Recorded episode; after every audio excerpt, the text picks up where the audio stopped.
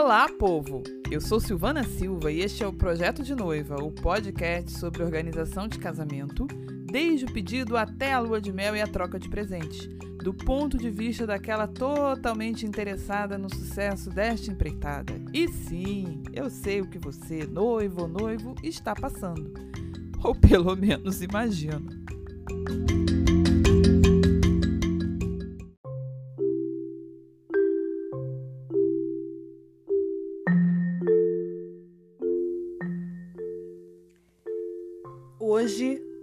Nós vamos falar, enfim, sobre o calcanhar de Aquiles da maioria dos casamentos, o passo que pode determinar o sucesso ou fracasso do teu evento. E ele é a lista preliminar de convidados do casamento. Silvana, mas como assim? Eu acabei de decidir que vou me casar, nós aqui conversamos, nós já é, decidimos os seis passos iniciais. Se a festa vai ser pequena, média, grande. A gente já é, resolveu algumas coisinhas. Já está falando que tem que fazer lista de convidados. Calma, calma. Então, pessoal, isso aqui se chama lista preliminar de convidados. Os grandes organizadores de casamento explicam o seguinte: que no início do seu caminho, do seu percurso de organização, quando você ainda, por exemplo, está decidindo se vai ter ou não uma pessoa que vai ser um assistente, um cerimonialista para você, você precisa ter uma lista preliminar de convidados. Por quê? Porque a lista preliminar, ela demonstra se a tua visão sobre tamanho de festa está correta ok? E mostra também os ajustes que você precisa fazer.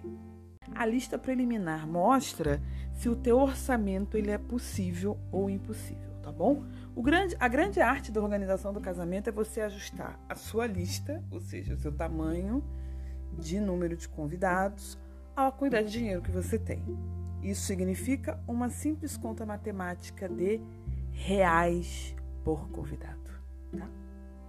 Parece uma coisa meio, digamos assim, fria demais, mas a realidade é essa, tá? Então, gente, é um número básico. Essa não é a lista final. A lista final ela é feita poucos meses antes do casamento. Mas essa lista preliminar, ela te ajuda inclusive a perceber se o tamanho da festa que você está planejando é possível.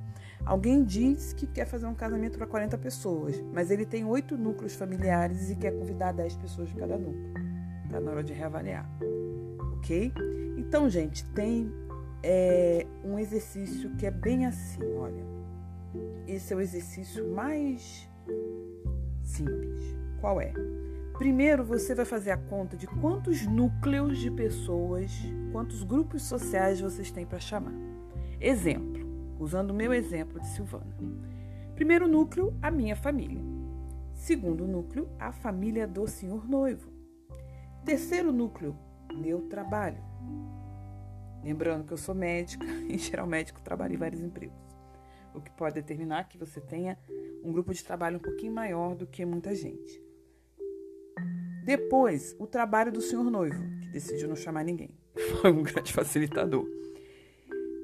Quinto lugar, amigos da igreja. Sim, porque eu frequento a igreja evangélica e eu queria chamar os meus irmãos em Cristo, meus amigos da igreja. Por acaso, eu já frequentei três igrejas antes e eu decidi chamar algumas pessoas das igrejas anteriores. Então, vai amigos da igreja 1, da igreja 2, da igreja 3, da igreja 4. Ah, o senhor noivo também frequenta a igreja, tem os amigos da igreja dele. Graças a Deus ele só passou por uma. Então, vai os amigos da igreja do senhor noivo. E depois vem os amigos da internet. Sim, porque nós temos amigos da internet. E isso hoje é uma coisa normal, você ter amigos virtuais que muitas vezes você vai conhecer pessoalmente no casamento. Ok? Quantos núcleos são? No meu caso, um, dois, três, quatro, uh, oito núcleos, nove núcleos. Legal, legal, legal, legal. Quantas pessoas por cada núcleo? E aí a gente foi somando, tá? A gente foi somando, foi somando. E aí vem a seguinte. Aí você já somou, né? Ah, minha família. Ah, vou botar um limite de 20 pessoas, família dele 30, meu trabalho 5, trabalho dele 0, igreja 1, 20 pessoas. Tinha mais gente que eu chamei da igreja do que da minha família, talvez, tá? Amigos da internet 50. Quantos desses núcleos são importantes para ambos? O que, que significa, gente? Núcleos que sejam importantes para ambos os noivos são núcleos onde a gente precisa ter uma lista um pouquinho mais preciosa, tá bom? A gente vai precisar ser mais é, cuidadoso, porque ali a ausência de alguém a ser convidado vai fazer falta provavelmente dentro do evento, tá? Por exemplo, os amigos do meu trabalho é, são importantes para mim, não para o senhor noivo. De certa maneira, se eu tiver com uma festa muito grande e quiser cortar os amigos do trabalho, eu posso, porque isso não vai ser é, tão prejudicial. Porém, é, por exemplo, os nossos amigos da internet, que 90% são amigos em comum, na verdade, na nossa lista, 100% dos amigos da internet eram de ambos. Faria diferença a gente cortar, entenderam? Então, primeiro passo, quantos núcleos? Segundo, né, quantas pessoas por núcleo? Terceiro, que núcleos são importantes para ambos, ok?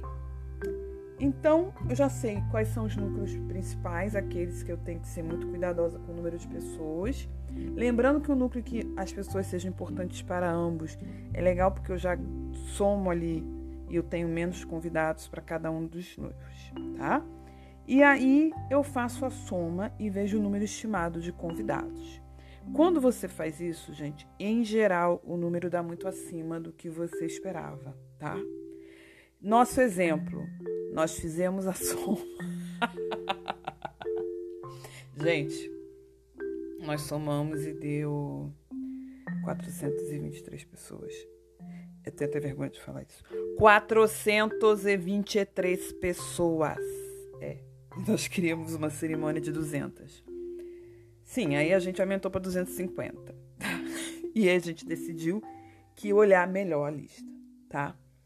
E aí a gente precisa realmente, nessa hora, ver que no, a nossa visão sobre a lista de convidados vai se adequar. É nesse momento que você começa a ver, por exemplo, que não dá para convidar todos os seus primos de terceiro grau, ou que realmente você não vai conseguir convidar as pessoas da igreja número 4. é o momento em que você começa a tornar a lista um pouquinho mais organizada. Claro, gente, que ela é preliminar e muita coisa muda, tá? Nesse meio tempo você se desentende com alguém na internet por causa de política, e isso corta convidados. Você começa a ter um problema com uma prima e você começa a limar, gente. Ao mesmo tempo, tá? Você começa a conhecer pessoas e isso vai fazer toda a diferença. E essas pessoas você vai chamar, tá certo? E aí, gente, você vai pegar esse número todo que você fez no final, por exemplo, a nosso número de 250, e a gente vai dividir pelo vai dividir o orçamento pelo número estimado de pessoas. É isso aí. Então, por exemplo, se o meu orçamento é de 25 mil reais para fazer o casamento e eu tenho 250 convidados, calma aí que eu vou fazer a conta. 25 mil reais dividido por 250 pessoas. Calma aí, eu tô fazendo a conta, gente. Corta o zero, corta o zero, divide, tá? dá 100 reais. Ou seja, gente, cada convidado no meu casamento vai custar 100 reais do meu bolsinho, tá?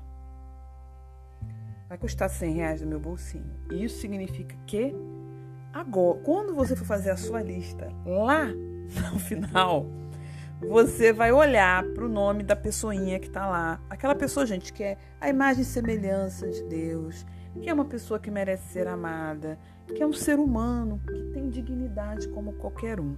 Mas essa pessoa você vai estar fazendo um, gasto de 100 reais para que ela vá ao teu evento, ok? Isso é importante, gente.